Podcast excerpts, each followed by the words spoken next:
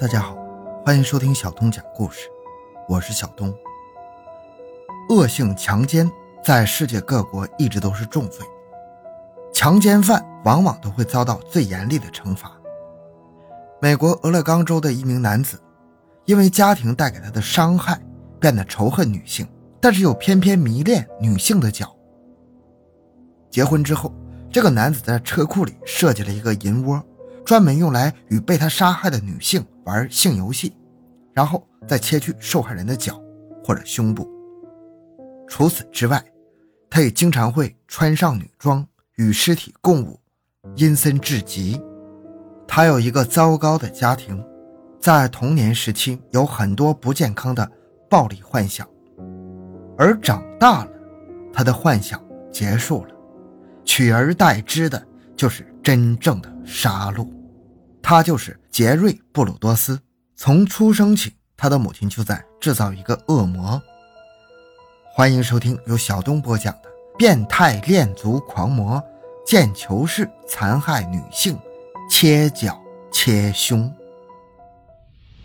回到现场，寻找真相。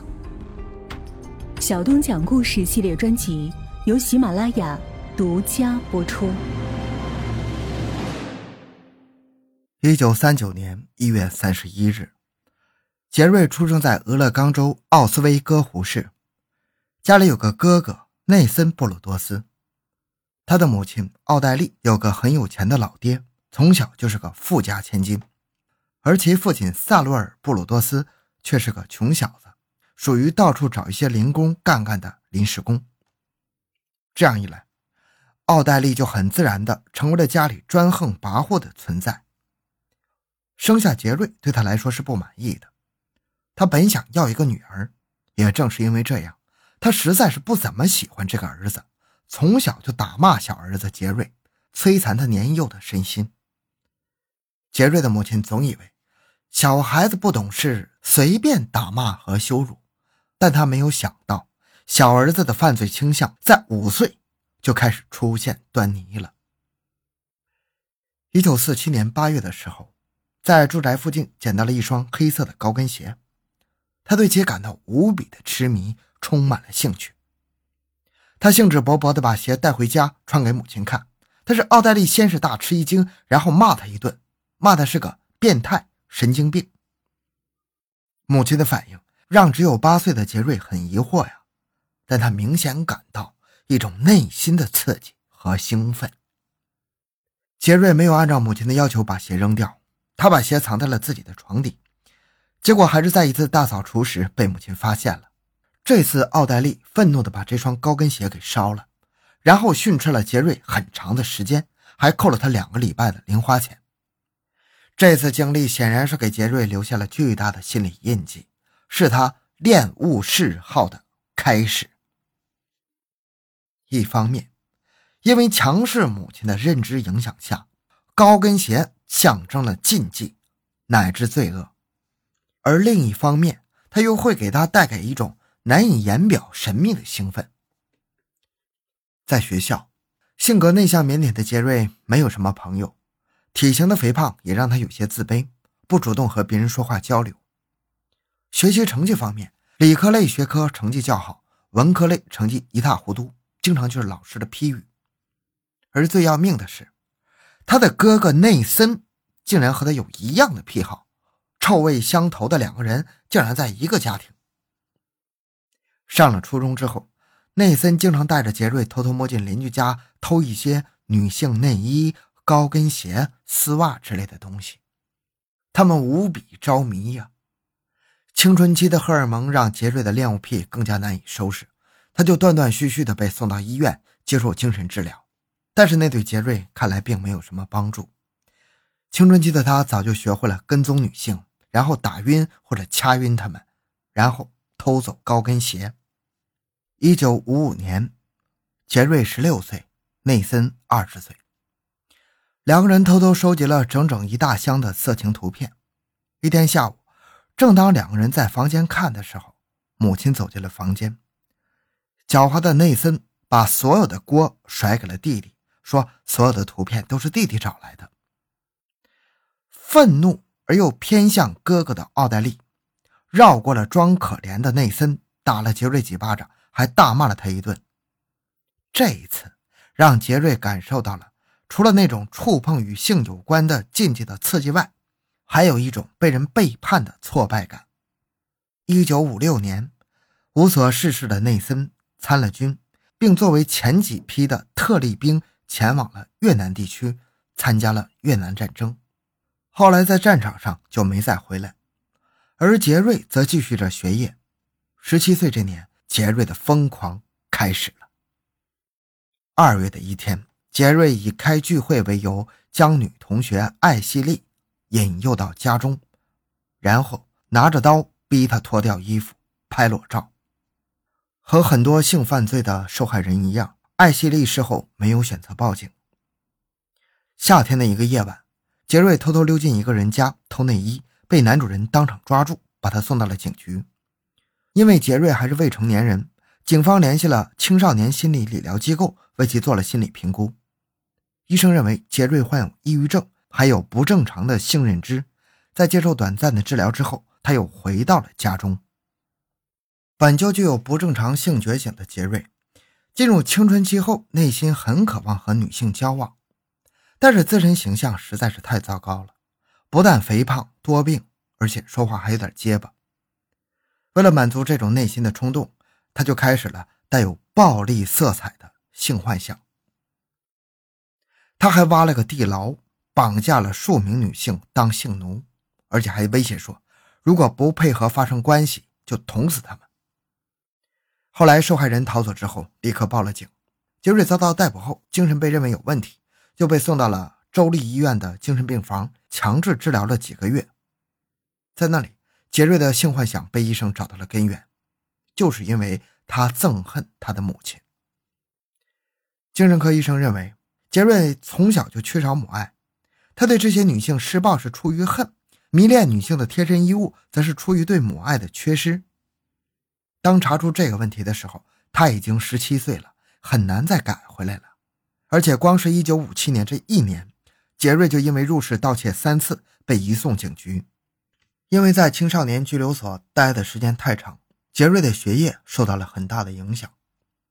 学校通知他被迫留级，最后在一九五九年，他还是退学了，没有拿到高中毕业证。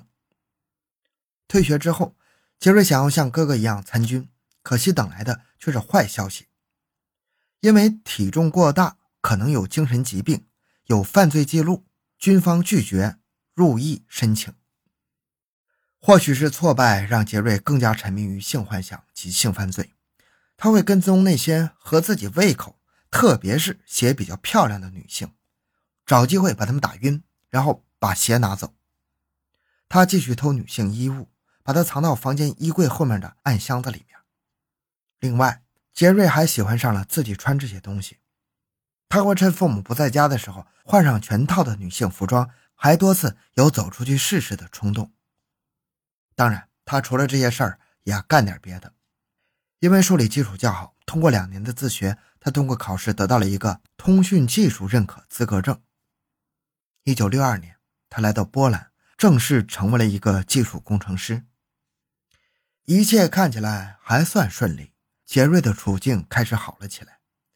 在新的部门，大家对他还都不错，特别是一个叫伯吉斯的同事，和他还成了好朋友。同时，还给杰瑞介绍了一个女孩，詹妮弗。詹妮弗是一名服装推销员，她很崇拜杰瑞的工作，感到他很特别，说他有一种特别的气质。虽然杰瑞比较迟钝，但是两个人还是走到了一起，成为了恋人关系。这时候，詹妮弗还不知道杰瑞那些变态的爱好。据他所说，刚开始对杰瑞的印象很可爱、很温柔。一九六四年的时候，两个人结婚了，还生下了女儿艾拉。但是詹妮弗发现，杰瑞一点都不喜欢这个女儿，他有意无意的疏远她，也不关心她。而且在结婚之后，杰瑞有了越来越多的奇怪做法。婚后。杰瑞就要求他的妻子只穿着高跟鞋、光着身子做家务，然后他就在一旁拍照。他妻子以为那是一种情趣生活，但是配合了几天，没想到丈夫老是提出这种要求，他就厌恶的拒绝了。妻子不满足他了，杰瑞就将目标转移到其他女性身上，而且行为更加古怪暴力了。那个时候，他开始说自己偏头痛，有时候还会记忆断片只有去偷女性的蕾丝内裤和鞋子的时候，那些症状才会缓解。他家有个车库，结婚没多久就把它改造了，还安装了对讲机。如果妻子要进来，必须用对讲机跟他讲话，然后他才开门。就这样，杰瑞把偷来的内衣物和高跟鞋都藏在了车库里，沉浸在他病态的世界里。一九六八年一月，一个叫琳达的十九岁女生来到杰瑞家门外。琳达是一个上门推销百科全书的销售员，她和客户约好下午两点见面，但是。他搞错了门号，敲开了杰瑞的家门。他不知道，这不是一户寻常的人家，而是一个色魔的银窟啊！当时杰瑞开门之后，琳达自报家门，然后介绍他要卖的东西。这么一来，杰瑞想了想，指了指后院，让他进屋具体谈一谈。进屋之后。正当琳达还在滔滔不绝地介绍的时候，杰瑞拿起棒球棍，当头一棍将其击昏。人死之后，杰瑞就用偷来的衣服和鞋子给琳达换上，然后摆出各种撩人的姿势，奸污了尸体。这还不算，事后杰瑞找来锯子，把琳达的左脚给锯了下来，以便留下来爱抚和自慰。当天，他清理了现场。然后悄悄地将琳达的尸体抛进了贯穿俄勒冈州西南部的威拉米特河中。他尝到了奸尸的快感，发现尸体不会嘲笑和违抗他，杀人的欲望在心中就诞生了。一九六八年五月，他穿上了女装，在家停车场袭击了十九岁的凯伦，把人抓到了他的车库里。在工作间，凯伦醒了过来。杰瑞没有急着将他杀死，他逼迫凯伦按照自己的意愿穿上那些内衣和鞋拍照。几个小时之后，杰瑞玩够了，就把他勒死。但是这还不够，他又割下了凯伦的乳房，做成了模具来爱抚和自慰。像琳达一样，他的尸体被绑在了一个车用的发动机，也沉在了威拉美特河中。一九六八年十一月二十六日，二十三岁的家庭主妇简。下午回家途中，车出现了故障，碰到了刚下班开着车回家的杰瑞。杰瑞假装好心停下车，假称自己可以帮忙修车。那个时候没有手机，叫救援很麻烦。杰瑞就欺骗了简，说带他到他家去打电话叫人来拖车，让简和自己回家拿一下修车工具。没有丝毫戒备的简在车上被杰瑞击昏了，然后杰瑞把他带回了家，勒死。还在车上强暴了他的尸体。随后，杰瑞把尸体带回了家里的车库，给尸体穿上了他的收藏品，然后拍照玩弄尸体。这一次，杰瑞切下了简的一边的乳房，又做成了模具来留念。而至于简的尸体，同样是绑了重物，沉尸到了威拉米特河中。那一天，第一位死者的左脚也被扔到了河里，因为他的脚已经腐烂了。杰瑞这才依依不舍地把它扔掉。一九六九年，饥渴难耐的杰瑞又袭击了两名女性，可是他们运气好，都逃脱了。只是能提供给警方的信息不多，人也一直没抓到。一九六九年四月二十三日，杰瑞到塞勒姆市的一家商场停车场去晃悠时，盯上了二十二岁的萨利，他就伺机将人抓到他的车库里。杰瑞一边强暴萨利，一边掐死了他。事后还切下了受害人的乳房，他对此说：“他的胸部太粉嫩了，他很喜欢萨利的乳房。人死之后，他还给乳房通了电，他想看到乳房跳动的样子，但他没有如愿。当玩够了萨利的尸体之后，他又按照老样子把尸体绑上重物，沉入了威拉米特河中。杀完人之后，他除了玩弄尸体，还会穿上女装，然后开始自慰。”一九六九年五月，一名垂钓者发现了萨利和凯伦的尸体，他立刻报了案。抛尸地点附近有一所大学，警方询问了学生，有女生就记得杰瑞总是打电话骚扰他们，要约他们出去玩。